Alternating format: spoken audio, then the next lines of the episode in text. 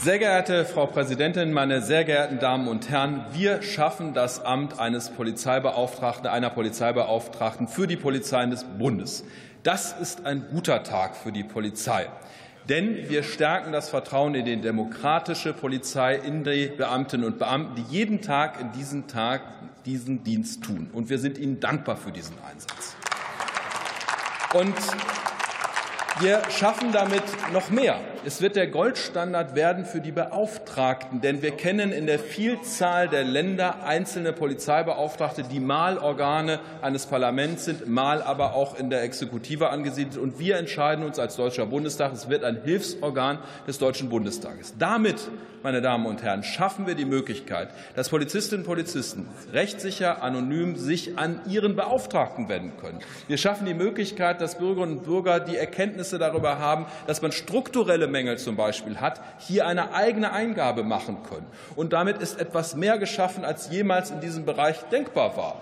Denn es geht nicht nur darum, irgendetwas Neues an die Seite zu stellen der Strukturen, die wir schon haben, sondern wir schaffen damit die Möglichkeit, dahin zu schauen, wie ist die Polizei organisiert? Wie können wir die Polizei mit Ressourcen ausstatten? Was ist gesetzgeberisch zu tun? Denn der oder die Polizeibeauftragte, er wird an den Bundestag berichten. Er wird uns in die Lage versetzen, liebe Kolleginnen und Kollegen, das zu tun, was man als Gesetzgeber tun sollte, nämlich gute Rechtsgrundlagen schaffen, das Recht fortentwickeln, zum Beispiel mit einem Bundespolizeigesetz, das jetzt endlich kommt, dann aber auch entsprechende Haushaltsmittel zur Verfügung stellen.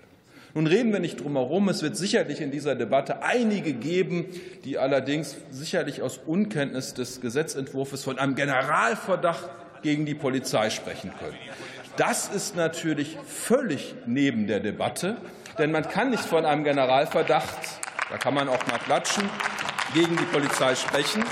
Wenn wir das Gegenteil tun, indem wir nämlich die Polizeien stärken und sagen, wir stehen zu unserer Polizei.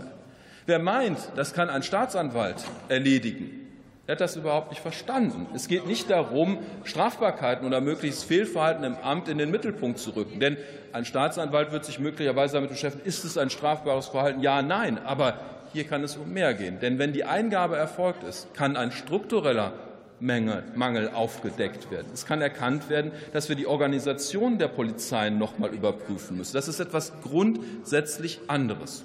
Und es geht auch nicht darum, einen Generalverdacht zu formulieren. Nein, wir wissen es. Der weit überwiegende Teil, die erdrückende Mehrheit in der Polizei, sie hält sich an Recht und Gesetz, sie setzt auch Recht und Gesetz jeden Tag in diesem Staat durch. Und sie haben unser Vertrauen verdient, liebe Kolleginnen und Kollegen.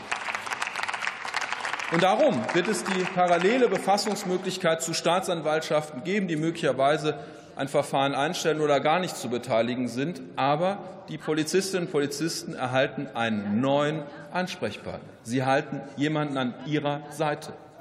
Und die Berichte, die dieser Polizeibeauftragte an uns als Bundestag erstatten wird, es werden Hausaufgabenhefte sein, liebe Kolleginnen und Kollegen. Denn wir werden uns nicht wegducken mit, das ist die Zuständigkeit der Judikative, sondern das ist etwas, was wir in dem zuständigen Innenausschuss zu debattieren haben. Es ist etwas, womit wir uns hier im Plenum zu beschäftigen haben. Das heißt, wir versetzen uns in die Lage, mit unserer Polizei, und ich betone unseren Polizeien des Bundes, besser auseinanderzusetzen, indem wir einen unabhängigen Polizeibeauftragten schaffen, weder auf der einen noch auf der anderen Seite, sondern auf der Seite des Rechts, an der Seite derjenigen, die Recht und Ordnung durchsetzen und die sich an das Gesetz auch halten.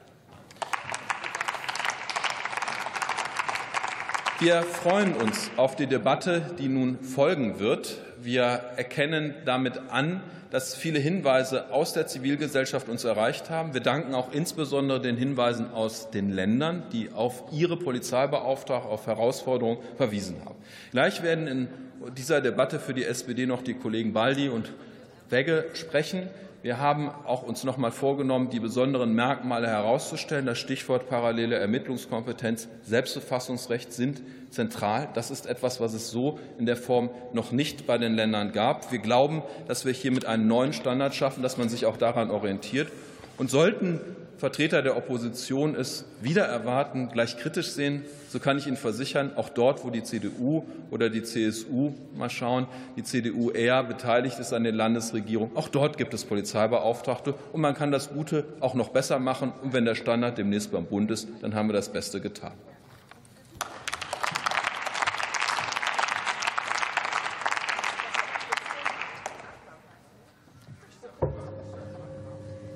Das Wort hat Dr. Hendrik Hoppenstedt für die CDU